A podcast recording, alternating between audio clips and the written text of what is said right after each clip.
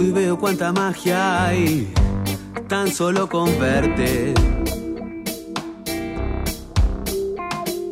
Quiero ver amanecer, quiero ser día, quiero ser ese papel que me enrosca las ideas que me dejan ser. Tanta luna paranoica, tanto humo que no deja ver y yo no puedo ver.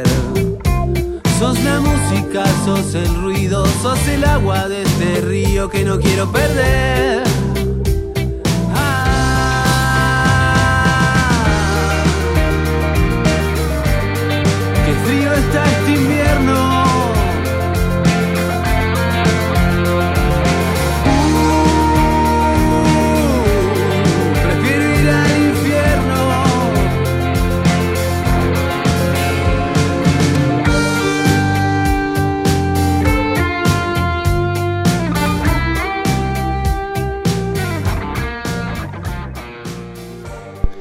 Me tomé la licencia, buen día a toda la querida audiencia del otro lado. Me tomé la licencia de empezar el programa con algo que les debía de la semana pasada, porque hoy no vamos a hacer un programa como el que ustedes esperan. Hoy no vamos a contarles qué pasó entre el 2010 y el 2021 en la música. Al menos no en la música. Claro, Podemos hacer, si querés, un rollback y decimos, che, no, mirá, pasa que en 2010, pero no. 2011. 2011, sí, sí, sí. Lo que sí... Te tenía- salió medio Mirta eso. Lo que sí. Lo que es- sí. Qué mala suerte. no, si ese programa da suerte, boludo. O sea que el, el, el meme que más me gustó de ayer es el meme de Mirta saliendo del cuarto oscuro diciendo, oiga, oiga, eh, presidente de mesa, no hay boletas de Bartolomé Mitre. Bueno, bueno, bueno. es muy es bueno bueno, bueno, bueno. Vamos a aclarar. Digo, para, para el público que nos, nos está escuchando desde otras latitudes o que vive bajo una roca. O que lo está escuchando el 14 de agosto de 2024. O que lo está escuchando un 14 de agosto de 2024. Por favor, díganos qué pasó. Vamos a aclarar que. A ver. Esto es un programa de música, sí. Pero a veces hay sucesos que nos llevan a tener que hablar otra cosa. Te sacan de el lugar donde uno quiere estar porque son inevitables. Entonces, cuando uno cree que mm, va a tratar de hablar de una cosa, se le va a hacer imposible porque vas a tener una idea recurrente en tu cabeza que te va a estar taladrando y te va a estar diciendo, no, mirá, lo importante está acá. Y no tenía ningún sentido hablar sobre la música entre el 2010 y el 2021 con lo que pasó la semana pasada. Es decir, Messi hizo tres goles, le ganamos a Bolivia y superó a Pelé. Que creo que es el suceso importante de la semana pasada. Es el suceso más importante de la semana pasada. Yo creo que es el suceso más trascendental es que Messi hizo tres goles. Es el primer jugador de la selección argentina en hacer dos hat-tricks. Hat-trick para gente que, que no viene del fútbol o que no viene de la ang- angloparlancia, si es que esa palabra existiese, es hacer tres goles en un partido. Es el primer jugador en la historia del seleccionado argentino en convertir tres goles en un partido en dos oportunidades seguidas. La otra persona que lo había hecho en una oportunidad era Pipita Higuaín, que lo puteamos por los que erra, pero nos olvidamos de los que hizo. Hat-trick es el truco del sombrero en inglés. ¿Tendrá algo No que ver? preguntes, no preguntes. ¿Por qué carajo es hat-trick? ¿Lo puedo googlear? Por favor. Bueno, les quería contar que lo que escucharon recién mientras yo busco esto, hat-trick significado. Estábamos escuchando y estamos escuchando la radio, dada por la aplicación verde. Hulk, Eh, sí. WhatsApp. WhatsApp. Eh, de la comparsita Rock 72. Una banda originaria del barrio, del barrio de Villa Elvira, La Plata, Argentina. Oh, La Plata. Vamos la plata. Ni ahí ganamos. El grupo portador del nombre del famoso tango fue fundado en el año 2001. Y es una banda que les quiero recomendar, porque me la voy a olvidar para el próximo programa cuando sí hablemos del rock y la música 2010-2021. Entonces se las dejo ahí sonando. No como hoy que vamos a hablar de la selección argentina durante Claro. dos horas. Vamos a hablar dos horas sobre qué significa un hat trick. Bueno, nada, eso. Vayan y escuchen la comparsita rock, que me parece eh, una gran banda y una de las pocas cosas buenas. Ah, se ponía re nostálgico. Sí, sí, sí. Uno- porque estamos de acuerdo que la música ha muerto y. No, señor. Pero horrible el mensaje, además. Vamos a aclarar además dos cosas. Quizás sean más, pero siempre está bueno decir dos cosas por si decís una cosa y tenés que agregar otra. Así que vamos a aclarar en principio dos cosas que pueden expandirse. Está En bueno ser previsor, me gusta eso. Sí, a veces. En primer lugar, nada de esto está ensayado. No sabemos exactamente de qué vamos a terminar hablando. Tampoco sabemos si vamos a estar de acuerdo en lo que hablemos. Y hay una aclaración que hay que hacer que toda opinión que al menos yo diga a partir de este momento solamente está amparada por la agrupación Lucas Miradas. Línea fundacional. Pero esto es solo la postura oficial de la Lucas Mirallas, línea fundacional. Y hasta que nos juntemos en el próximo plenario, qui- quizás cambiamos nuestra postura en dos días cuando nos juntemos a charlar las elecciones. Son cosas que pasan. Lo digo porque es cierto que nadie resiste un archivo, pero principalmente nadie resiste un archivo cuando habla tan en caliente. Así que por ahí decimos un montón de burradas o por ahí somos como como Cassandra y decimos lo que va a pasar y nadie nos cree. O nadie nos escucha. Que es más o menos lo mismo. No, es, es- es muy distinto. Porque yo creo que si nos escuchara mucha gente, sería peor. Y sentirías más presión de decir burradas, por ejemplo. No sé, A mí de esta altura. te olvidate. Vos sabés que hoy venía con ganas de que prendamos las cámaras, pero dije, lo vamos a hacer a partir de que vuelva la Milo. A ver si estás de acuerdo conmigo. Porque si somos lo único que tienen para ver en YouTube, pobre gente. Pobrecitos. Entonces dije, bueno, cuando vuelva la, la jefa, vamos a ganar las elecciones. No, cuando vuelva la jefa de, de Buenos Aires, y me refiero a la Milo, vamos a... Hoy hacían un programa todo con doble sentido. Todo con doble-. Pero aparte, o sea, era como, che, a ver, ¿cómo hacemos para hablar de las elecciones sin hablar de las elecciones? Ah, dale, hagamos un montón de chistes que entendemos nosotros, que sabemos que queremos hablar de las elecciones sin hablar de las elecciones durante un rato. Sí, y el, y el micro, micro espacio que nos escucha, así que saben quién es la Milo. Y que puede igual no entender el chiste. O sea, es muy, muy, muy, muy micro. No sé, no sé si el Maxi lo entiende el chiste. Y la Carla. La Carla. Por favor, mándenos un mensaje, sí. Sí, yo lo entiendo. Claro. Em, Tenemos que tener un contador de oyentes que entendieron el chiste. Uy, uno, mira. ajá, acá dice 0 de 500. Sí, sí, sí, sí, sí. Acá subió uno, bajó, bajó, bajó. Eh, me parece una buena idea, porque ahí con la Milo podemos hacer, tenés dos o tres a la semana que, que- que pueden encontrarse algo audiovisual. Sí, de paso me baño. Me, me- me- estás- me avisás y vengo bañado. Estás impecable hoy. Te falta el, el dragón, boludo, y sos... hoy de camisa.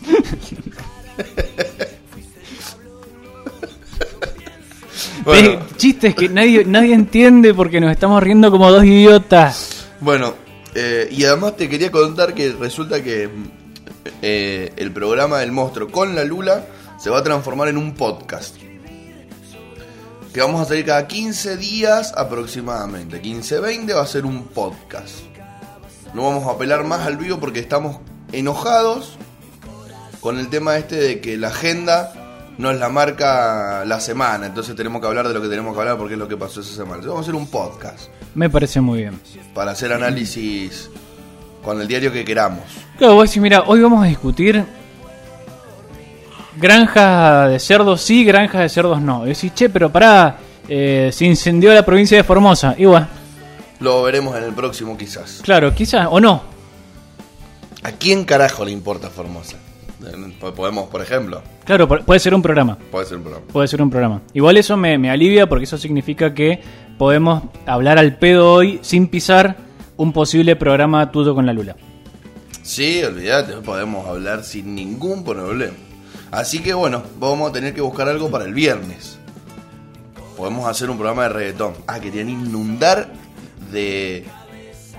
De Esto- perreo. Hacemos un curso de perreo. Por radio. No, es mala. Yo haría un concurso de perreo por radio. Porque además nadie sabe si está bailando bien o mal. Nosotros, que vamos a estar contándole a la audiencia. Es más, quizás la audiencia no sabe si hay gente o no, nosotros le vamos a estar contando. Ahora pasa el concursante de Puerto Rico que hemos traído, Josimar. Bueno, y- Buen nombre. entonces, bueno, a ver, baila Josimar. Y nosotros comentamos. Hacemos baile comentado. Es más, podemos hacer... eh, Eso creo que ya lo hizo Marcelo Tinelli. No, si nadie comentaba. Va, Él. sí. Leonardo Feudale y, Sí. y Larry Eckley. Bueno, a ver, reformulo. Podemos Hoy es hacer... un día triste para la ex participante del bailando, cantando, haciendo algo en ese Para la programa. nana feudal.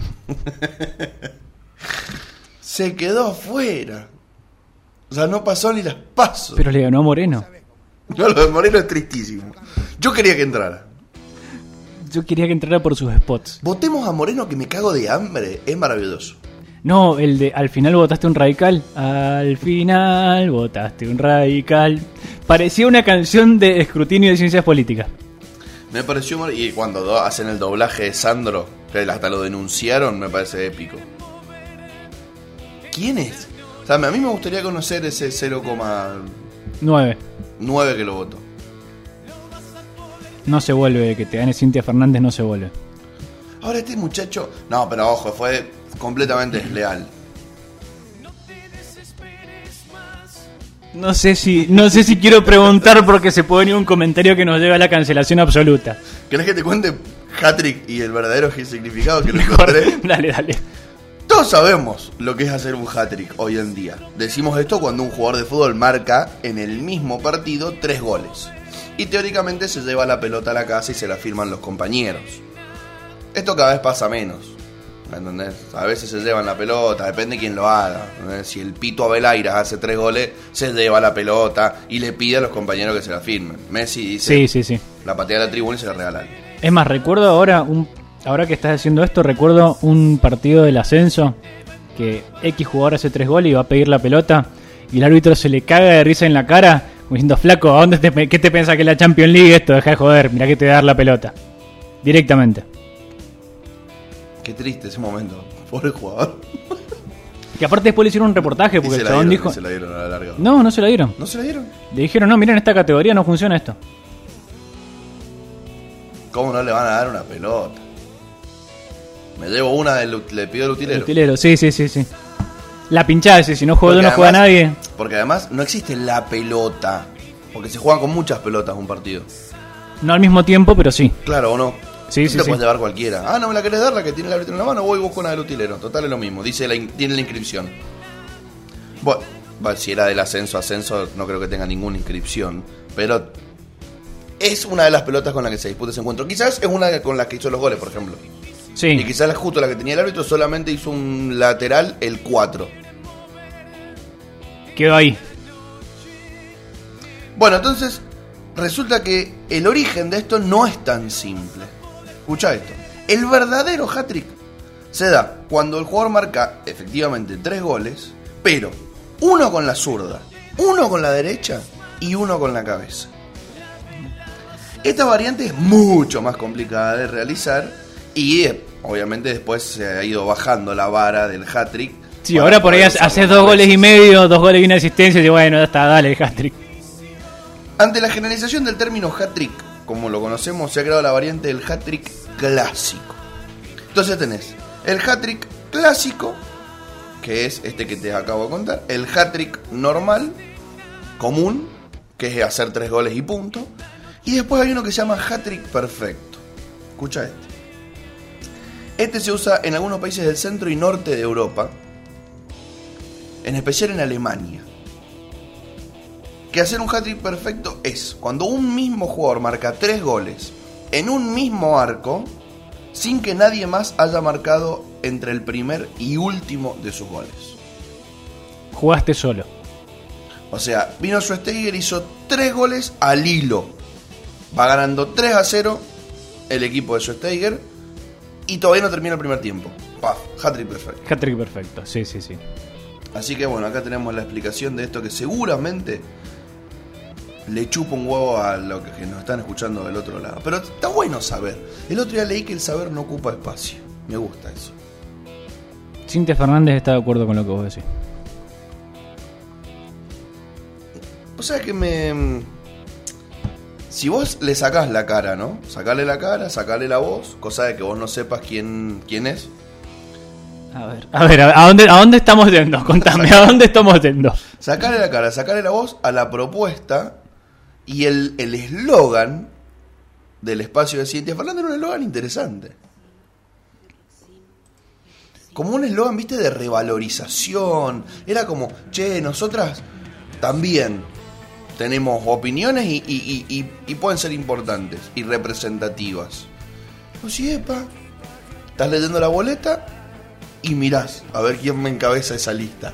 Y decís, uy, veríamos tan bien. Está re bien para ganar un centro de estudiantes eso. Pero, no, señor. Quiero, quiero ver el. A ver, para- digo, bien, el eslogan. Hace, hace 20 años eso era revolucionario. Ya está. Ya está. Dejémonos de joder, boludo, por favor. Lo gracioso es que esta gente eh, también es de la que más se queja ante la falta de boletas, ¿viste? Lo vi en dos casos, en el de Cintia y en el de Spert. Que todo el troll center de, de la derecha reaccionaria salió a decir que no había boletas.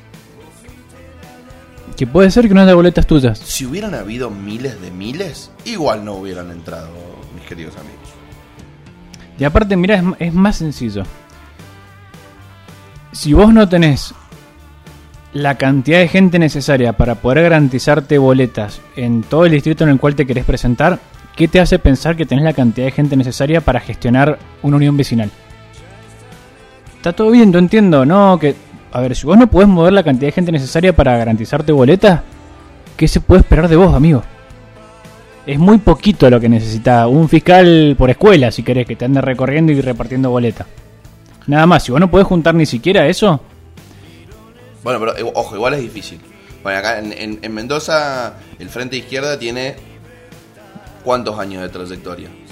10, 12, como frente de izquierda, como Frente Izquierda. Debe tener más o menos. 10 años, ponele. Yo donde voté ayer, en esa mesa había un solo fiscal, ni siquiera Cambiemos tenía fiscal. Bueno, pero vos fuiste a un lugar muy extraño a votar. En Maipú, en una escuela de Maipú, una escuela donde fui a la primaria. A ver, en una escuelita de Coquimbito donde en la mesa nuestra había 400 votos. O sea, una, una escuela de 4.000 votos, ponele. No, no es vinculante, pero muchas escuelas de 4.000 votos sí lo son. Y, y, Y pero se- hoy pero tener se fiscales elige. En todos lados es difícil, weón. No, por supuesto, pero por ahí se elige. Eh, obviamente. vos Pues- sabés a dónde tenés que fiscalizar y a dónde... Vos me decís, no, mira, no hay fiscal de Cambiemos en... Eso sin duda, pero vos te das cuenta en las campañas, cuando faltan pocos días para las elecciones y ya no hay mucho más que decir, existen partidos que te invitan acá. a fiscalizar. Como ahora, que desde que empezó la campaña parecía que no había nada que decir. Yo no... Eso nos sumamos a una batalla medio rara. Ahora lo vamos a charlar. Pero, viste que la izquierda siempre te invita a fiscalizar. Cuidemos cada voto, ¿viste? Y te invitan a fiscalizar. Porque además existe un porcentaje chico de gente que entra al cuarto oscuro y elige alguno de los que no conoce. Sí, Mis padres lo hicieron mu- muchas elecciones. Era como, che, bueno, vamos a votar a alguien que, que, no, que no llegue. el partido de los jubilados. Sí, creo que no se votan ni entre ellos. Son los más cipados que hay. Yo creo que el partido de los jubilados tiene mucho voto de eso, de, de gente que dice, che, bueno, a Sí. ver, que me parece bien, qué sé yo. Hay gente que por ahí dice, che, a ver, bueno, vamos a votar esto, capaz que, que aunque sea les doy la posibilidad de pasar a las generales. Bueno, Vos sabés que, volviendo un poquito para atrás en este análisis coyuntural del tema de las el hat-trick. del hat-trick, Sí, o no tan atrás. a mí ¿No me será hubiera mucho gustado... todo esto? Eh, pará, pará. Para que me estás, Me metió me estás una- pisando. Publicity. Quería poner esto. A ver si está bien.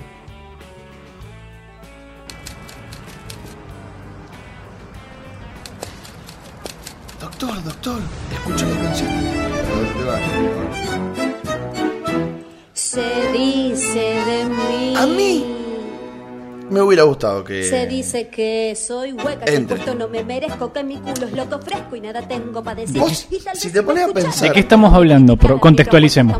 Porque vos empezás una frase diciendo, a mí me hubiese gustado que entre. Cintia Fernández al Congreso de la Nación. gracias, porque esto después te sacan de contexto, boludo, te, te cancelan, Te operan. te operan, te operan. Yo creo que ya estamos en posición de, de ser operados. Así que hay que tener mucho cuidado. Entonces vos decís, no, te agarran un audio descontextualizado tuyo y aparece una causa en Comodoro Pi, Luan Fernández diciendo, y a mí me hubiese gustado que entrara. Ay, me, gusta- estoy- me, me divierte ver la gente acá en la parada del bondi. Es como. Muy gracioso. Pero, insisto, No será mucho todo ¿Te hubiese gustado que entrara Cintia Fernández? ¿qué hubiese pasado si. Salí vos y tu propaganda. ¿Qué hubiese pasado si. Entraba Cintia Fernández al Congreso? Y.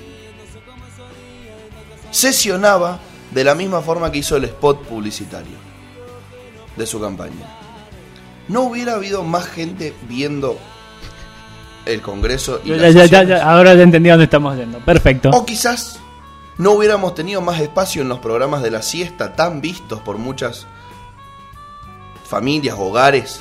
Por ejemplo, en programa de. Ángel de Brito, Ángeles de la Mañana Plus. Los Ángeles Hoy, de la Mañana. Hoy la intervención de Cintia Fernández con respecto a eh, la negociación de hidrocarburos. Cintia en- Fernández en el, en el Congreso de la Nación. Así, hablando. Yo creo que la enfocan. Sí o sí. A mí, vos sabés que se lo dije igual a una persona que piensa muy distinto. a Ah, mí, pensé que se lo habías dicho a Cintia. Tenía políticamente. Y le dije, "Bueno, ojo. Si tenemos a la que dijo, si tanto les molesta a Dios, sáquenlo de la constitución. ¿Por qué no podemos tener a Cintia Fernández? Un mandato. Tenemos la de los perritos. bueno, bueno, pero esa última, esa, esa es muy, esa es muy mala, esa, esa es bien mala, es mala a propósito. No es mala sin Ah, es mala. O sea, pará, pará. Me, me gustó esa categoría. ¿Podemos desarrollar esa categoría, por favor? ¿Qué es? O sea, hay malos a propósito y malos. Digamos, es como hay malos culposos y malos dolosos. Sí, sí, Eso, esa sería tu postura. Claro, porque la, la señora que dijo, si tanto les molesta a Dios que lo saquen de la constitución, que tenemos ese coso, pero lo- ya no usamos más ese programa para poner la música. Está bien. Eh, no tiene dobles intenciones. O sea, para que- vos es una mala culposa, es Claro, circunstancial, desde- es como... mi punto de vista es, es No. del otro equipo, porque ella nació ahí. La otra mujer, una latifundista Sí, sí, del sí, norte, amiga de los Ledesma, esa es mala, mala, mala. ¿Viste cuando le hizo la pregunta al, al- al médico en el, en el debate previo, en el de Macri, no en este último del aborto, que la pasearon? Pues esa pregunta es con mucha hazaña. Sí, eh, o la famosa, eh, está bien, no, no está bien. Es el... A ese me refiero. Sí, sí, sí, sí, el está bien, no, no está bien. Es como, bueno. Igual me gusta mucho esa categoría. Me gusta, tiene, con, con mucho cariño digo, tiene algo de, de, de- de joven feliz esa categoría para analizar la política. Es decir, hay malos culposos y malos dolosos. Yo tengo una otra una pregunta. Eh, este espacio de mm, Cintia es el espacio de Amalia, ¿no? Gra- Granata. Sí, Pero Amalia Granata está en Santa Fe. sí. Listo. Y Amalia Granata ganó en Santa Fe y Cintia Fernández perdió en. Iba por Cava. No sé si iba por provincia. eh, por eh, No sé, che, a ver. creo que es Cava. Por Buenos Aires, dice. Qué bueno. No, entonces es provincia. En provincia. Es provincia porque el otro es ciudad autónoma. Debe ser el lugar donde más ven showmatch de la Argentina. Bueno, pero no, no, no te. claramente no te significa mucho. ¿Por qué ganó Amalia Granata en el otro lugar? Por. ¿Qué pasa con este votante farandulero? Es que yo creo que a Mala Granata no la votaron por farandulera, sino la votaron por su postura antiaborto.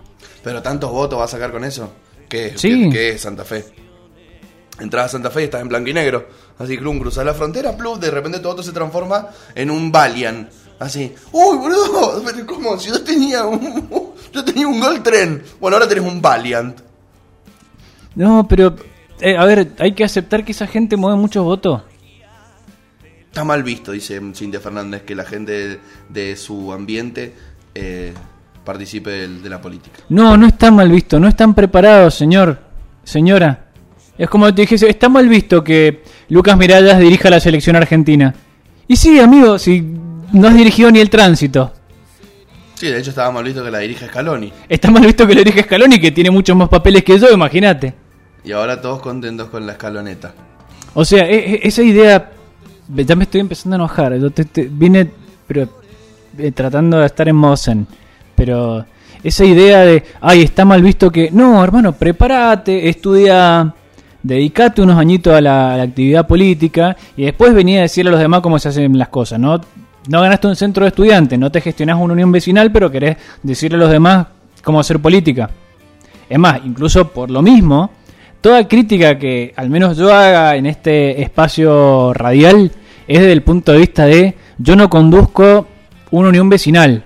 Así que todo lo que yo diga puede estar terriblemente mal. No creo ser el dueño de la verdad, pero al menos lo acepto. No digo, ay, es que tendrían que darme la oportunidad. A mí me das una banca en el Senado en este momento y no sé ni para dónde enfilar. No sé ni para qué lado sentarme. Ahora para. Si a vos te dan una banca en el Senado y el presupuesto que eso que acompaña a eso, yo creo que haces mejor papel. O sea, creo que no salís último. Eso es otro asunto. Eso es otro asunto. Yo Ahora- creo que Cintia Fernández en diputados no hubiera salido último. Ya dentro, o sea, una vez que estás. Una vez pimba. que... Sí, sí, sos Nicolás del Caño. Sí, Decir, mira, llegué. ¿Qué haces con esto? No, yo creo lo mismo. ¿puedo Que confesar algo? Acá en vivo, hablando de Nicolás del Caño. tengo miedo de lo que pueda significar tu confesión a nuestros próximos programas y nuestro futuro como... Este, este, este año, estas elecciones para el Frente Izquierda eran muy importantes. Porque ellos se juegan la representación en las cámaras. Si pierden, se quedan sin. Hasta ahí te sigo. Por ende, la derecha en todas las cuestiones económicas tendría dos votos menos. Porque viste que las cuestiones económicas ellos la votan con la derecha siempre. Las sociales la votan con nosotros. Casi todas. Ahí te tengo como un DJ. El- Pero, pero va por ahí, ¿no? Lo económico, pum, Eh, votamos con ustedes, lo otro votamos con ellos. Para mí es en lo económico votan con los malos. Claro. Y en lo otro discutámoslo. Claro, pero muchas veces vienen. Sí, sí, sí, las últimas importantes, en matrimonio igualitario votaron acá, en eh, de transgénero votaron acá. Está bien, eh, pero de repente decís, che, a ver, acá. discutamos el rumbo económico de la Argentina. Ahí Ah, no. votan allá, siempre. Pero todas, todas. Che, estamos en contra del impuesto a las grandes fortunas. ¿Por qué? Porque no va contra las personas jurídicas. Pero vamos a recaudar un montón de plata. Nosotros vamos a estar en contra igual, porque simbólicamente no queremos estar de, de acuerdo. Bueno, cuestión que esta gente tenía, tiene todavía un desafío por delante, que es lograr que lo que pasó en Jujuy, que ganaron con 20 metieron 24 puntos, pase en... Ahora, quiere ir a Jujuy. ¿Por qué querés ir No a sé, capaz que hay Jujuy? Che Guevaras. Porque si meten 24 puntos, hay algo que pasa ahí. Podrían ir juntos, ¿ah? Y ganarle a Morales. Estaría muy bueno. Estás viviendo en un paraíso hippie. Estás viviendo en un paraíso socialista, ¿no? Pero estaría muy bueno. Está bien, pero es imposible. Yo iría juntos. Yo agarraría y diría, che, bueno, pongamos uno No, ¿cómo yo iría juntos? Señor. entre los dos. Ah, bueno. No, vos, vos me decís yo iría juntos y inmediatamente digo se nos cruzó de vereda. No, no, no, digo, yo, yo, yo, por ejemplo, agarraría y decía, che, bueno, Sí, un, digamos, un Luan, en un universo paralelo donde hay un Luan jujeño, Luan jujeño plantearía, muchachos, juntémonos. O haces esto, mirá la que se me ocurre. Bueno, para que te termino de contar. Se jugaban la representación. Primero tenían una interna, y a mí me parece interesante votar en los espacios que tienen interna para que gane uno de los dos. Y Lautaro Jiménez me parece un dirigente interesante. Me, está- Entonces- me estás haciendo un montón de... Le puse, le puse mi voto a Lautaro Jiménez al frente izquierda en estas pasos, boleta completa. En noviembre voy a votar lo que corresponde. Quizás hubo más gente como yo y ganamos, boludo, así que por este contento. Y metan a esta gente en el Congreso, por favor. Yo quiero escuchar a Miriam Bregman en el Congreso. Solano no. Ya tenemos un tartamudo nosotros y es Guado de Pedro. El tartamudo ustedes déjenlo ahí. Un tartamudo por cámara, por favor. Si no, manden otra cámara. Sí, sí, sí. Che, pero yo era diputado. No, mira, ya tenemos un tartamudo en cámara de diputado, te pasamos senadores. Ahora sos senador por Formosa, porque bueno.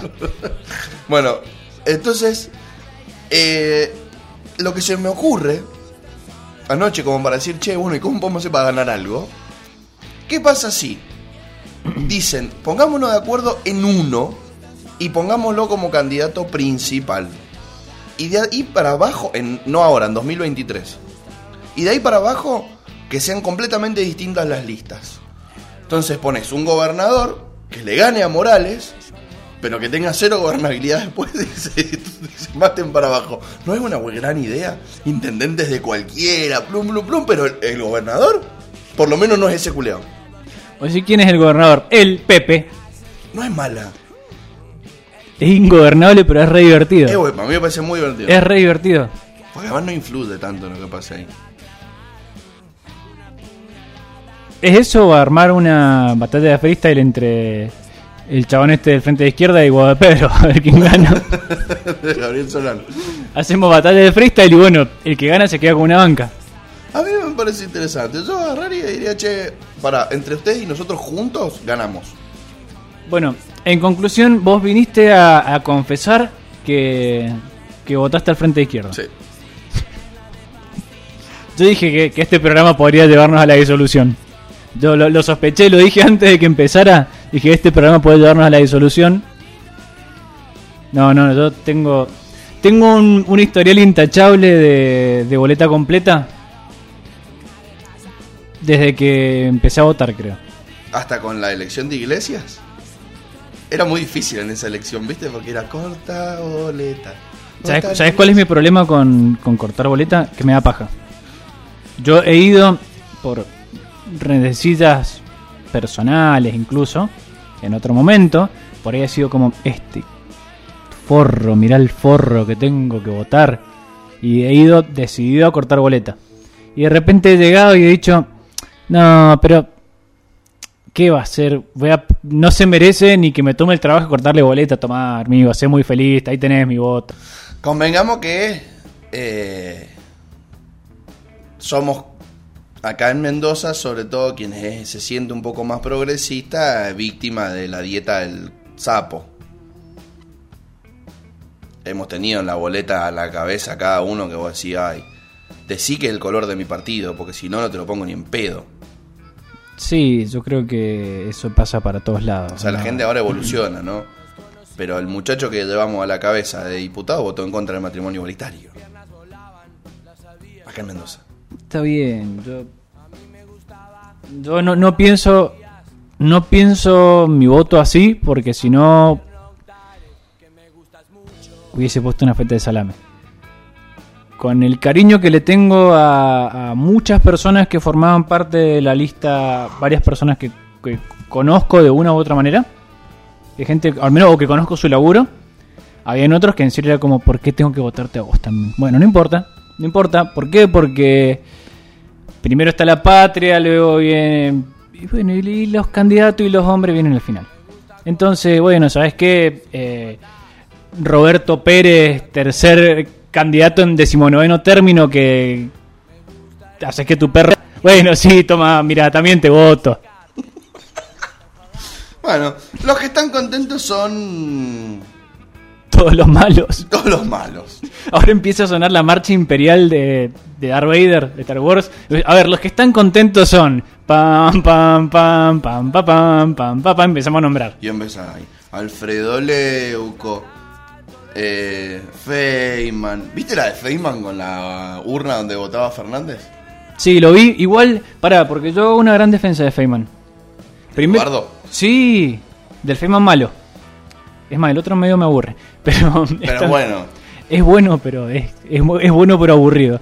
ah, para eso hay un montón. La Pero, mayoría, de hecho. sí. Por eso no está tan bueno ser bueno. Pero Feynman es un malo divertido. Y aparte para mí es un malo es un malo culposo. Él opina así. Para mí Majul, Leuco, el forro de Jonathan Viale, que me parece de las peores personas del universo. Son operadores horribles, personas de mierda. Ahora, Feynman me parece que es un tipo que sinceramente piensa así. De hecho, eh, hace unos días vi una entrevista que le hacen a Ofelia Fernández, en la cual ella, habla de su buena relación con Feynman. En la cual dicen, miren, yo me mando WhatsApp con Feynman. Y, y ella dice, mira, no es un acto, él piensa así. Y por ahí hay discusiones que hemos tenido en vivo, que después seguimos discutiendo por WhatsApp, y me doy cuenta que no es que el vago me está operando, él piensa así. Él cree cuando me dice, qué sé yo, ustedes tomaron los colegios porque tal cosa, no está operando porque le paga Mañeto, él piensa así. Y yo a la gente, por más que sea mala que piensa así, le guardo un grado de respeto. Como bueno, está bien, sos malo, pero sos un malo culposo. Como yo con este muchacho de rulos que antes estaba con nosotros y ahora se fue con ellos. ¿Cómo Claro. se llama? Patricio Lustó. Sí, sí, sí. Patricio Lustó es un contrincante mucho más decente que otros. Porque es el, el- el- el gorila que está contento. A mí me pasa eso con la reta. Y, y está en la misma bolsa. Yo- la- la- más que ese es más del pan. Claro, pero, pero, UCR. pero la, la reta es un tipo que dice, mirá, yo políticamente estamos en las antípodas, pero valoramos la actividad política, entendemos que la política sirve para construir un modelo de país, que el modelo de país de la reta es uno muy opuesto al que yo quisiera, pero entiendo que es un tipo que valora la actividad política. Mi problema es con los- la gente que no valora la actividad política y que se mete a la actividad política para destruir la actividad política. Entonces ahí es donde empezamos a tener un serio choque. Gente como el hombre del gato. Como Javier. El, el rock del gato, sí. Cuando aparece gente como, como el señor que tiene siete líneas de colectivo y vive del Estado. eh, ¿Sabías eso? No sabía eso. Tiene siete líneas de colectivo. Javier Milei es dueño de siete líneas de colectivo. Javier Milei es siete que las heredó del padre. Es dueño de siete líneas de colectivo. Y es bueno aclarar que en, principalmente en Buenos Aires, pero en todo el país, las líneas de colectivo sobreviven por el subsidio estatal. Así que, oh amigo de Milei, que seguramente no nos estás escuchando, Ni nos va a escuchar. ni nos va a escuchar, pero no importa, haremos un pedido, oraremos a algo porque por ahí alguien esté boludeando en internet y se cruce con esto. O votante de Milei que detesta los subsidios, sepa que Javier Milei ha vivido toda su vida de subsidios. Ha vivido de dos cosas, de la herencia del padre y de los subsidios del Estado. Después hoy en día un tipo que está vinculado a, a empresas y qué sé yo, pero es un tipo que, que vivió de que tiene siete líneas de colectivo. Mirá vos, boludo.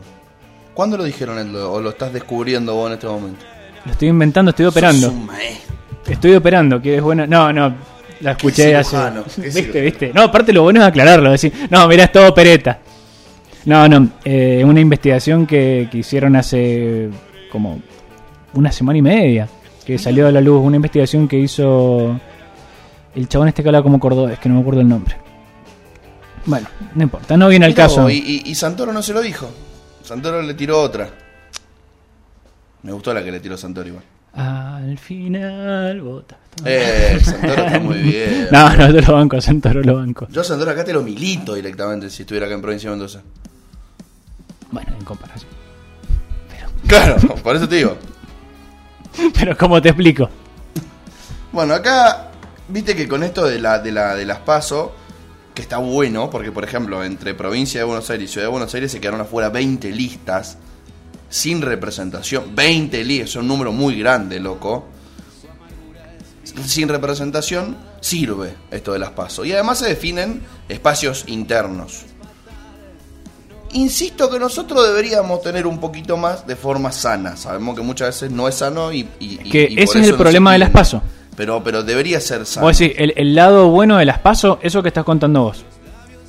Aparte, mucho menos gasto para el Estado, mucho menos dolor de cabeza para el votante que una elección general, a la, a la posta a posta, llegan 45 boletas. Mm, y, a- y además está bueno porque, viste que siempre los mercados, por ejemplo, hoy los mercados, la, la- la- la- la parte financiera de, de Argentina, como las acciones del Galicia, en Wall Street estaban en suba. Y sí, porque ese sector, el, el- sector especulativo, es el que Entonces tuvo un pequeño triunfo. Entonces es más largo y más fácil de prepararse para el resultado. A mí me parece interesante lo que pasa en las pasos con respecto a eso, al, al lunes siguiente después de una elección general que no hubiera un paso. Mirá lo que pasó en, en las pasos del 2019. Fue catastrófico para, lo, para el otro sector. Mira, yo voy, Pero a, hubo la posibilidad de laburar De- dos meses. yo voy a hacer lo único que me sale bien en el mundo, que es hacer analogías futbolísticas. El, las paso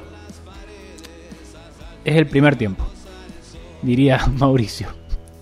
Es el primer tiempo. El primer semestre. Es el primer semestre. Sí, es el primer tiempo. Esto se define en el segundo tiempo. Y vos tenés partido de ida y partido de vuelta. El partido de vuelta 2023. Ahí se decide la posta.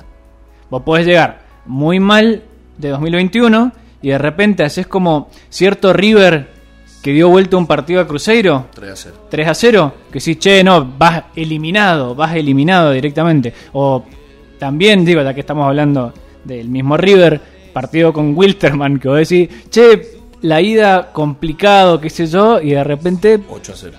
no, no vino el pobre equipo. Igual ese año pasamos gracias a Tigres. Y después le ganamos la Y final. después le ganaron la final. Mirá, uno nunca sabe para quién trabaja, dice el dicho. Pero haciendo una analogía futbolística, lo que ocurrió mm, el día de ayer fue el primer tiempo del partido de ida. Tenemos ahora dos meses en los cuales el, nuestro Gallardo. se- qué bueno estar. Qué bueno estar en el. En el equipo Gallardo, ¿no? No, no, no, en la charla técnica. Vos sabés que tengo un amigo que con el cual muchas veces me siento a ver partidos de River y siempre que juega mal el primer tiempo, ¿Cómo me gustaría estar en el camarín? me dice ¿Eh? esa, esa frase, es, ¿cómo me gustaría estar en el camarín? Y vos ves que salen al segundo tiempo en filita y decís, uh, qué mal, pero qué mal que la van a haber pasado. Ahora, te los ordeno. Sí, sí, sí, sí. El que quedó ordenado en cuarto lugar. Mirá el- la conexión que me metiste. que- Bien, ¿o no?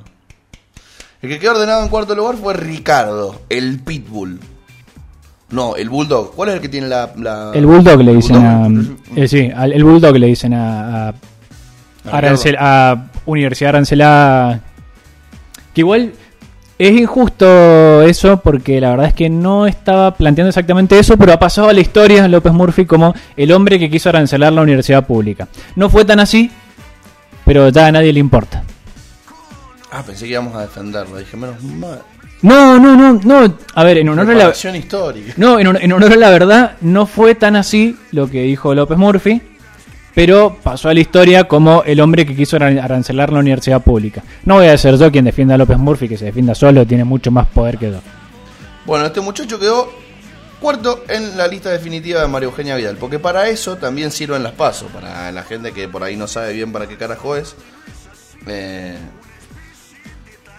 este muchacho quedó cuarto en la lista de... Se termina de conformar esa lista y el nido, la bolsa, para las elecciones de, de noviembre. Después hay que tener cuidado con lo discursivo un poquito. A ver, ¿Qué fueron las pasos? ¿Vamos a decir una encuesta? he escuchado eso varias veces, el de esto es una encuesta. Ojo con ese concepto. Yo no estoy de acuerdo. Yo tampoco, no me gusta. Qué bueno, es creo que es el, el primer punto en el después de una hora de programa nos hemos encontrado de vuelta. Después de que dijeses que votaste a la izquierda y que no y que nos desconociéramos un poco, que hubiesen un par de patadas por debajo de la mesa. ¿Sabes por qué perdimos? Porque se murió Pino Solano. ¡Ah! ¿No? que Pino estaba acá. Y así termina. Ay, qué maestro, Pino, boludo, lo extraño. Sin contar las palomas, a ver. Bueno, no, no, bueno, sí, loco, eh, está mal decir que son. Porque si son una encuesta, es una encuesta cara. Muy Así cara. no está bien. Muy cara, muy cara e innecesaria. Escucha esto. Confesión de Cintia Fernández. ¿De Gran Hermano o posterior? Posterior, Ah. actual. Sí, yo, pe- perdón, gente que quiera a Cintia Fernández, me la voy a agarrar con Cintia Fernández todo el programa, porque para mí la gente que, que no entiende nada de política, que viene a hablar de política como si nada, me, me da algo en el hígado. Le pido mil disculpas. Es como la gente que habla de fútbol y no sabe patear una pelota. Es como, por- si vos no sabés si sos zurdo o derecho, ¿por qué venís a decirle a Messi que hizo X o tal cosa mal? Bueno, esto es lo mismo, me agarra así como una cosa interna. Perdón. La muchacha dice, no pudimos pasar las generales, pero al menos estoy muy feliz por no haber sido cobarde. Por haberlo intentado. Por haber dado voz y fuerza. Somos de la gloriosa juventud fernandista, sí. A una causa que espero que la gente se ocupe de que siga en carrera. Lo lamento. Como si no, ya está, yo vuelvo a lo que sé hacer. ¿Y saben con qué me quedo con la espina? ¿Con qué? Le pregunto. Pensar que hasta se robaron las boletas. Porque, o casualidad, en la matanza mi votación fue nula. O sea, no se te ocurre pensar que nadie te quiso votar. Insólito. Qué bueno. Bueno, yo estoy contento igual porque anoche no me mandaron a dormir y eso es algo que sí pasó antes. Entonces ya por lo pronto se valora un poquitín eso. Como para No. querer valorar algo. Como para querer valorar algo. Yo creo que... Hace dos años nos mandaron a dormir. Y nos echaron la culpa. Yo creo lo siguiente, a ver. Hace dos años, todo lo que vos quieras. Ahora, hay una cosa que hay que tener en cuenta que es que el archivo lo tenemos nosotros, pero no lo tienen ellos. Así que ellos pueden hacer lo que se les cante el orto y no va a pasar nada. Hace dos años, es cierto, nos mandaban a dormir y, y recuerdo después al entonces presidente pidiendo disculpas y diciendo que, que básicamente se había mandado cualquiera y que bueno, no había, había dormido mal y que estaba nervioso. Y echándonos la culpa de la mala elección que habíamos hecho, como ustedes eligieron mal, ahora aguántensela. Y desgraciadamente el archivo no es para todos. Entonces no tiene mucho sentido que nosotros hagamos uso de ese archivo, porque la verdad es que a nadie le importa. A la gente que. A la gente que sabemos lo que pasó, no nos importa demasiado. Y a los que se quieren enojar con Alberto y con Cristina, se van a enojar igual. Entonces, sí, me parece que está bien y me parece que es digno que, que Alberto haya salido a decir felicito a aquellos que le fue mejor que a nosotros y que haya salido a decir eh, que quiere que todos los argentinos comamos. Perfecto, pero bueno, ya está. O sea, no. Yo creo que también es bueno aceptar que hay gente que te va a putear igual.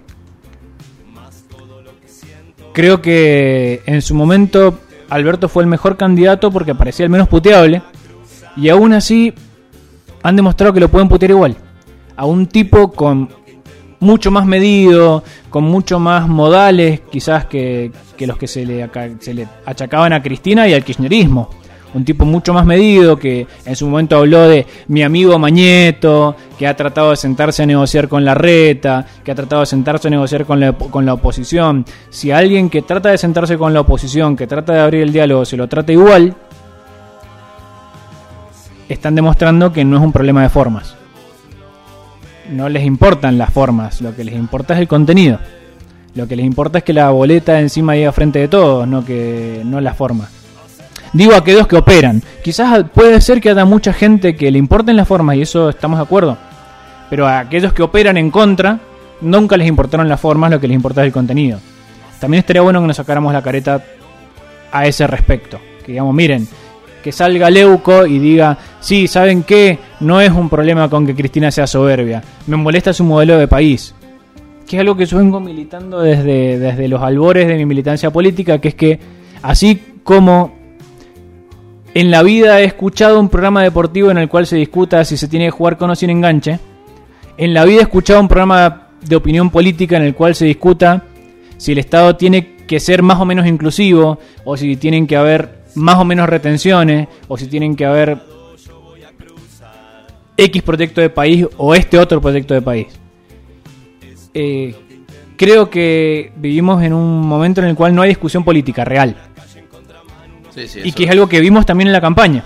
Y creo que fue una falencia, voy a decir nuestra, sabiendo de qué lado nos acostamos, pero que fue, si querés, una falencia de- del proyecto de país que, que yo creo también. El no discutir de política y subirse a esta idea de la rocineta y de salir a hacer, hagámoslo, quieren hacer canciones de trap, háganla, sean muy felices, pero en la medida que no discutamos eh, nuestro proyecto de país, ganan ellos. Esa es mi opinión al menos. Creo que en la medida de que no se discuta de política frente a la bulia, gana la política y ellos son mucho mejores para hacer política. Ellos esa la manejan muchísimo.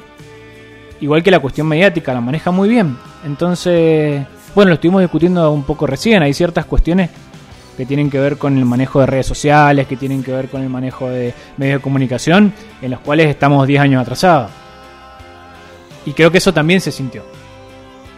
Decir, che, mira, hay un público el cual vos no estás llegando.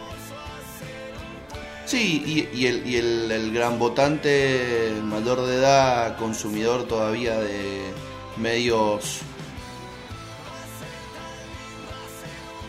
a ver, medios clásicos de información, eh, también fue a las urnas a expresar que por ahora no le han cumplido lo que le prometieron y que eso le molesta. Y por ende vota el que a vos te molesta que vote, que es tu principal opositor. Que, mm, digo, creo que es lo más importante de todo esto. Todo lo otro que hablamos puede ser gilada Y quizás lo más importante es eso, el decir, che, a ver, eh, vos prometiste asado y no hay asado. Y bueno, y eso se paga. Después podemos decir, no, pero que la pandemia, bueno, y que todos los oficialismos perdieron... Eh, sí, la verdad es que casi todos los oficialismos perdieron gracias a la pandemia o a pesar de la pandemia. Pero... Y, y todos los oficialismos pierden las de medio término. Y es bastante... Y, a ver, digo, para no volvernos locos. Es el llamado de atención para corregir el rumbo del barco. Claro, y digo, a ver, para no volvernos locos, esta mm, propuesta política, si querés, ha perdido todas sus elecciones de medio término. Sin embargo, ha ganado más de las que ha perdido en elecciones presidenciales. Es, es medio la escaloneta que decís, che, te hago el primer gol y después sufro el resto del partido. Y decís, che, pero ganaste. Ah, pero lo que sufriste, amigo. Bueno, esto es un poco lo mismo, es como que todos los partidos han sido más o menos parecidos. Eh, se ganan las elecciones presidenciales y de repente, después perdés, te aparece gente como de Narváez y te gana una elección. Aparece gente que caen en paracaídas a la actividad política y te ganan una elección. De hecho, no sé qué se hizo de Narváez de su vida después de eso. Ahora compró mm, otra cadena de supermercados. ¿Viste que el chabón era dueño de Casa Tía? Sí. O lo vendió. Se fue a Colombia, volvió y se compró creo que algo, algo así similar. Disco, disco. Algo así se compró el muchacho. De Narváez. Pero, a ver, veamos qué hace de Narváez de su vida. ¿Cómo se llama? Francisco. Francisco, Francisco. Votame, votate. votame, votate.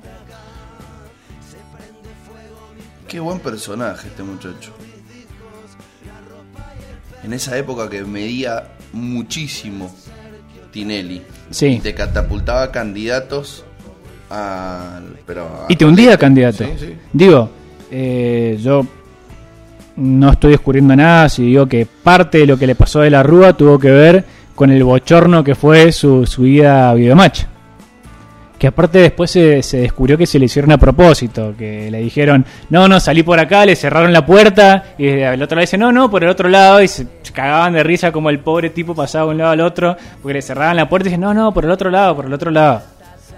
Presidente de la Nación. Presidente de la Nación, sí, sí, sí. Aquí está. Walmart compró. Ah, nada, un vuelto. Walmart. el mercadito de acá de la esquina, digamos.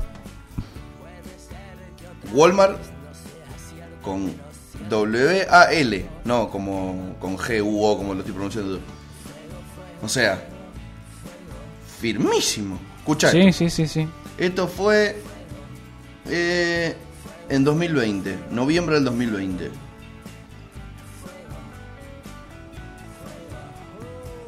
El grupo de Narváez, liderado por este muchacho Francisco, asumió el control de la compañía y la cifra fue de 44 millones de dólares. Bien. ¿Qué tal? La transacción involucró la venta del 100% de las cuotas de Walmart Argentina junto a toda la operatoria en el país. 31 hipermercados, 51 chango más, 8 michango más, 9.500 empleados. Mira, vos. vuelve al tema de los supermercados, muchachos. Dijo, tuvo un pasaje por la política, dijo, no es lo mío. Y prometió una inversión de 120 millones de dólares en tres años. Ajá. Bueno.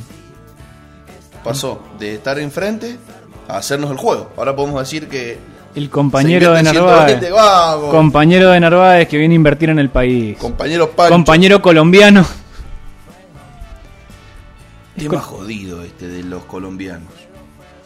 Vos sabés que el otro día hablaba Sí, de- como- sin, eh, a ver, justo lo voy a linkear con una cosa que me hizo acordar a otra, pero no estoy estigmatizando a nadie. Ah, o sea, lo que vos estás queriendo decir es, vas a hacer un comentario profundamente estigmatizante, pero sin estigmatizar. Perfecto, dale, dale. Qué jodido el tema del narco y, y el tema de los sicarios en Rosario, boludo. Esto es un tema jodido.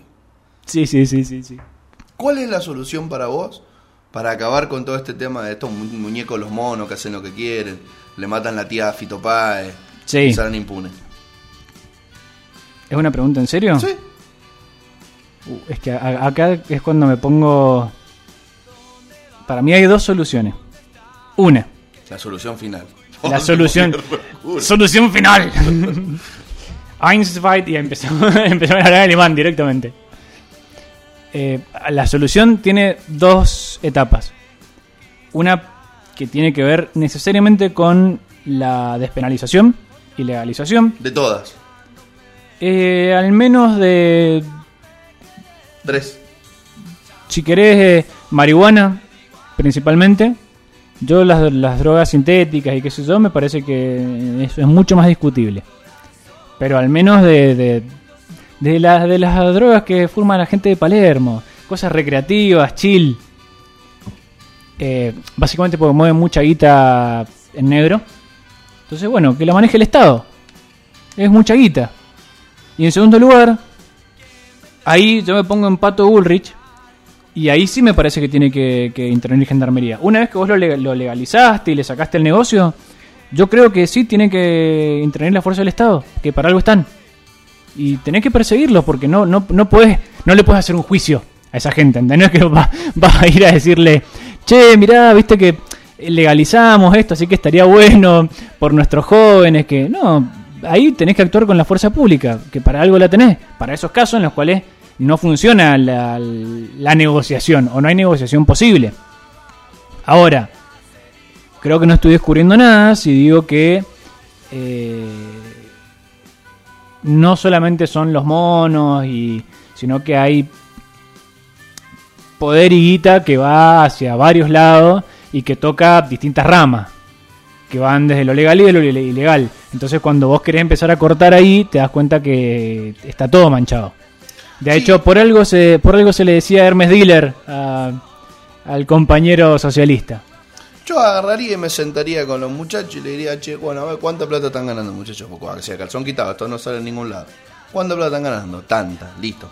Vamos a estatizar eh, el control, como hacen en la Tomorrowland, y vamos a fijarnos de que lo que ustedes venden esté bueno y no mate tanta gente porque están consumiendo lo que ustedes no les dicen, sino que solamente sea lo que ustedes, como en Ámsterdam, que te miden lo que vos vas a consumir. Claro, podés consumir tanto por derecha, mira, tenés Sí, tanto consumo. y, Sí, que- y- y tiene esto, ¿no? Che.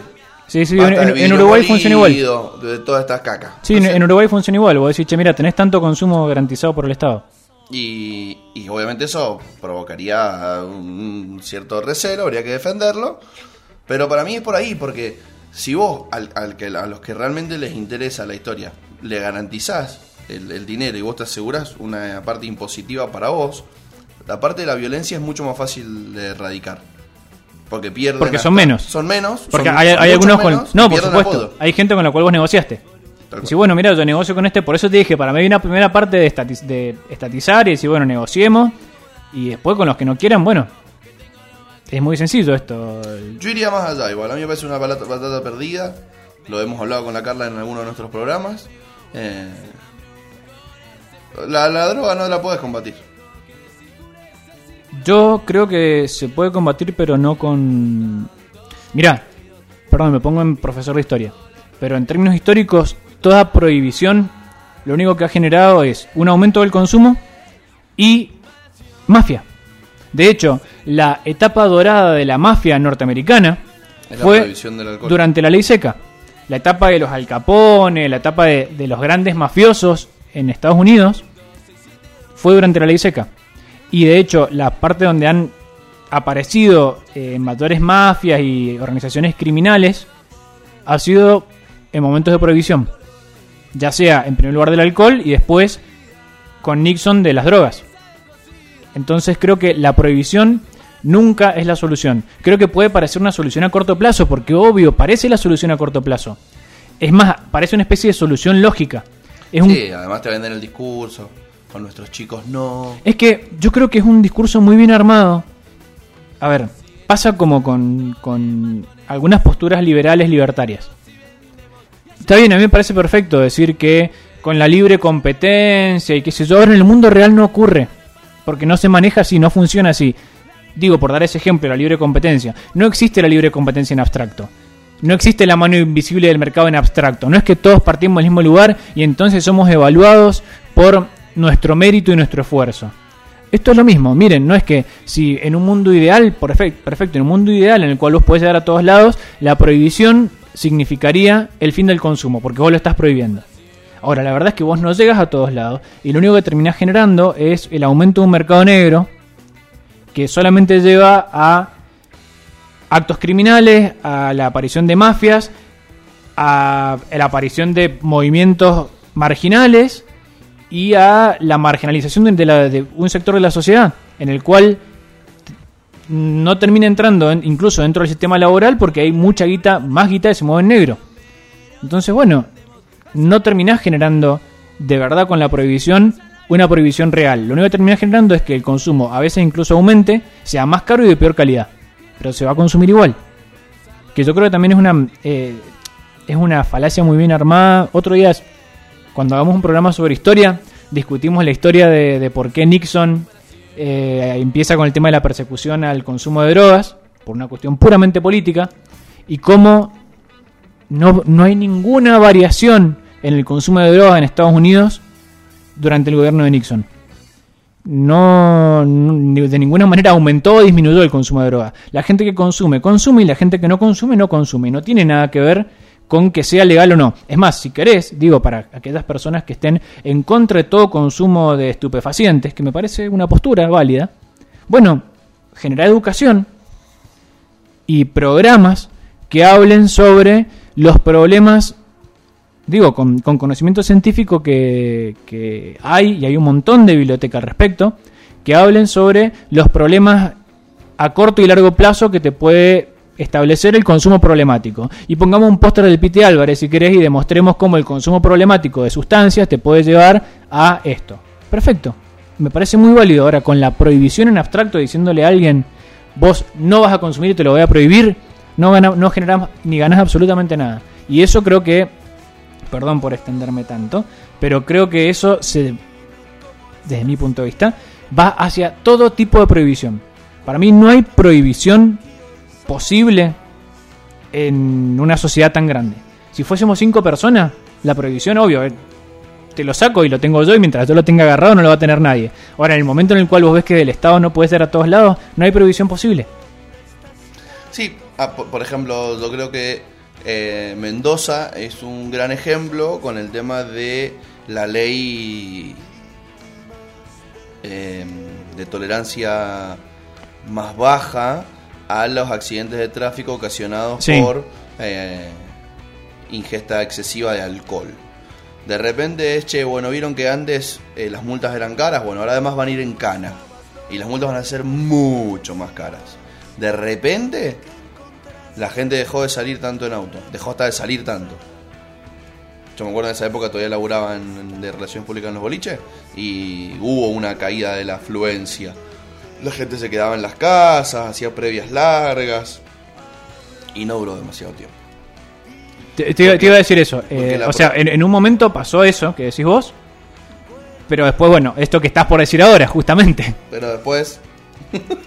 Pero dijiste lo que después... dijiste Claro, es que, es, que es estaba a punto de interrumpirte para decirte algo y vi que ibas a arrancar a decir, dijo, listo, no digo nada, ya está. Porque te iba a decir, no, pero. Listo, ya está, no, no, no digo nada, no digo nada, mala mía. Tarde o temprano se vuelve. Y, Sí. y se vuelve y vuelven a correr los mismos riesgos y vuelven a sí es verdad que se- por suerte hemos tenido muchos menos accidentes de tránsito eh, por la pandemia o sea algo para agradecerle a la, la- a la limitación de la circulación nocturna que es eso han habido muchísimos menos accidentes en los últimos hace 18 meses eh, gracias a esto. Pero cuando retorne la normalidad, vuelvan a abrir los boliches hasta las 5 y media de la mañana, ojo con este tema porque va a haber que trabajar en esta otra parte que bien vos decís que es el tema educativo, cognitivo, ejemplificador de la medida, porque solo con la medida, por más punitivista que sea, no, no, no alcanza. No, no, para nada. De hecho, creo que lo hemos visto en nuestros grupos de amigos, como al principio era como, no, no, che, yo no voy a tomar porque mirá, boludo, mirá lo cara que están las multas. Y después era, no pasa nada, mirá, tengo un camino para volverme por adentro de Luján. Sí, sí, sí. Ibas pero por callejoncitos oscuros, que era mucho, termina siendo mucho más peligroso porque terminabas volviendo con gente manejando ebria por callecitas en el medio de viñas, que sabías que no iba no, iba- no te iba a frenar la policía. Decía, no, no, yo de chacras me vuelo por este camino hipersecreto que paso por debajo de un puente, por dentro de un río y por la mitad de la casa de un señor. Pero acá no me frena la policía. Y termina siendo más peligroso. Y a la larga fue che, bueno, eh, vamos a tomar igual, pero me voy a volver por adentro de Luján, entonces acá no me frena la policía. O, no, vamos a tomar igual, pero, ¿sabes qué? Antes por ahí nos íbamos a las 4, ahora me voy a quedar hasta las 7 de la mañana. Sí, sí, sí, sí. Termina siendo igual de cara la receta del remedio que la de la enfermedad. Ahora, vamos a, ya que me hiciste la pregunta de cómo, cómo terminamos con el narcotráfico, vamos a hacerte una voz. Vos sos, no sos Luan Fernández, en este momento sos Alberto Fernández, tenés un Dylan al lado. Qué buena onda. Sí, viste, ya. Tenés un Dylan en helicóptero. Tema aparte, si alguien se quiere reír un poquito, me- hay una aplicación para la- los resultados de las elecciones y como saben, en Google Play vos tenés comentarios de la aplicación. Todos los comentarios son puteadas al gobierno. Como, señor, es una aplicación para ver los resultados de las elecciones. ¿Puede parar un poquito? No, y además me pareció maravilloso, porque viste que acá Cornejo se hizo el paladín de la justicia y, y lo cruzó a Guado de Pedro. Espero que los resultados estén a las 21. Plum, 21 a 30 en la aplicación oficial. Fabuloso eso, ¿eh? Sí. Enriquece a la igual democracia. estuvo bien porque incluso ellos dijeron, no, que podemos llegar a tener los resultados para el lunes recién, habría que ver cómo viene.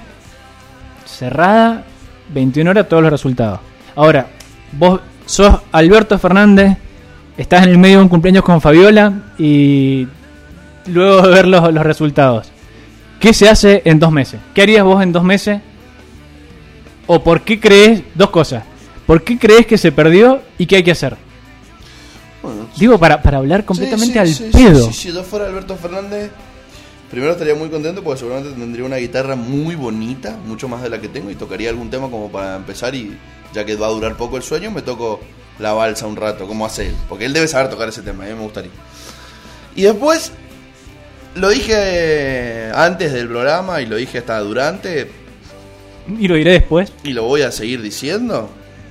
Acá el problema fue que a nosotros nos cuesta mucho más caro, muchas veces, el incumplir promesas.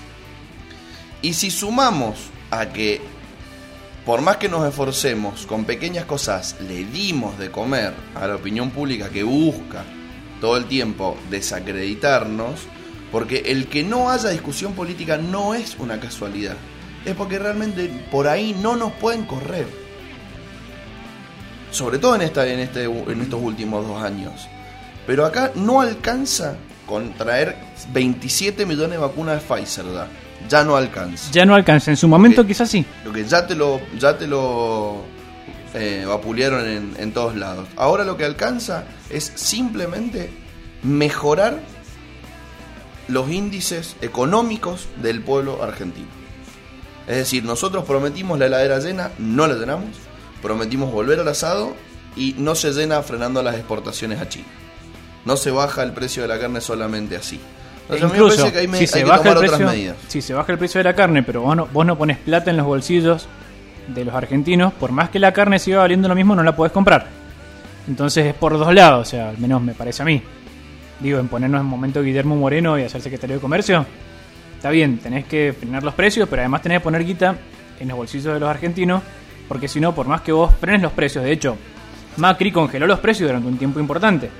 Ahora, si vos congelás los precios, pero no inyectas dinero, que es un trabajo muy grande el poder congelar precios pero inyec- inyectando dinero. Bueno, estudien de economía para eso, o sea, Sí, que además la gente. Pasa que también eh, eh, yo lo, respeto y lo admiro mucho a Guzmán. eh, es súper macroeconómico, como que tendrían que haber dos ministerios de economía en este momento: el Ministerio de Economía Exterior y el Ministerio de Economía Interior. ¿Me entendés? Y, y en- dejarlo a Guzmán en el que está, ¿me entendés? Y poner un muchacho como fue Axel en su momento en, en otro. yo tengo un sueño. Lo venía a proponer. Yo vengo a proponerles un sueño. Que tengamos un ministerio paralelo de economía. Pero ministerio paralelo en serio, que sea completamente paraestatal. Completamente clandestino, que no lo sepa el FMI.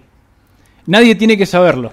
Tiene que haber un ministerio de economía interno, del cual tiene que saber Cristina y Alberto, y del cual se dicten medidas, pero no se tienen que saber para afuera. Entonces, para afuera, Guzmán, con cara de super Guzmán, viste, no, que hay que bajar el déficit, no, estamos haciendo lo posible, vamos a tener cuatro puntos de déficit, que incluso hemos tenido, hemos bajado el déficit.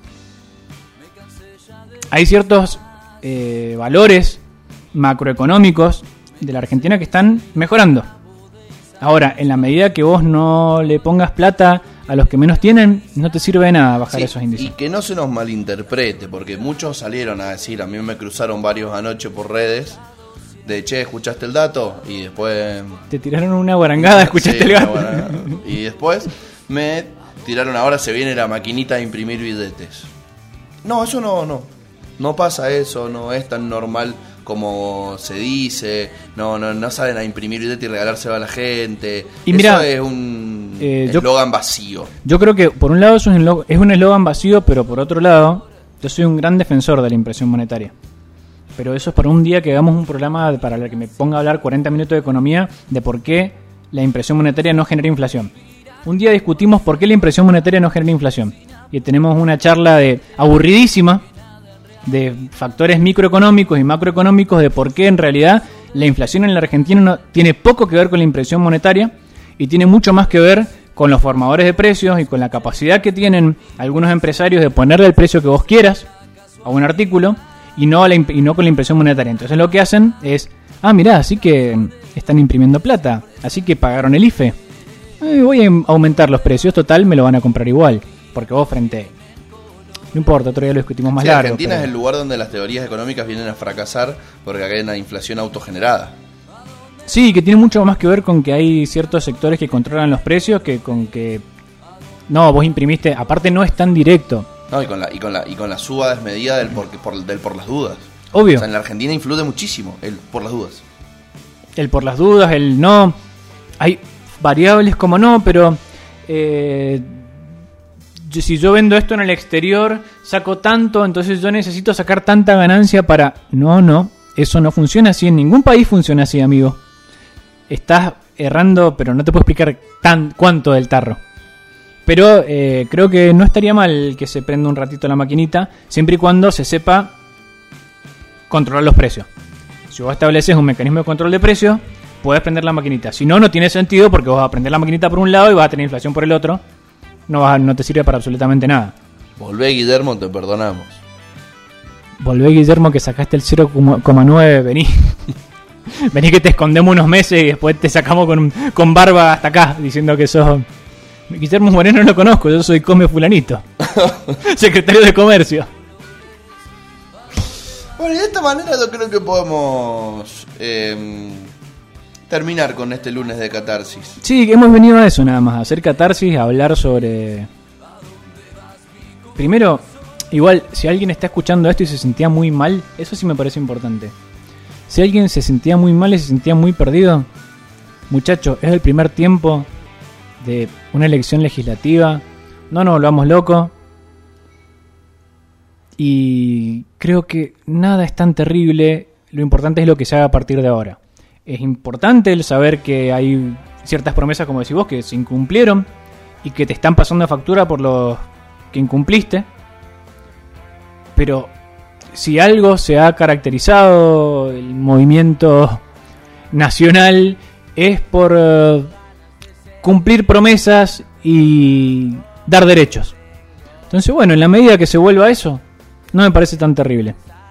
Dependerá de aquellas personas que tienen que tomar decisiones, si van a ir por ese rumbo o van a ir por otro. Y bueno, y también ellos pagarán los costos, buenos y malos. Es muy fácil discutir desde acá, digo, no, ustedes tienen que bla, bla, bla. En el mientras tanto, a nosotros nos queda hacer catarsis y esperar lo mejor. Que no es poco. Nos vemos la próxima, gente. Que tengan un maravilloso resto de lo que sea que sea el momento donde nos están escuchando. ¿Cómo votar al frente de izquierda?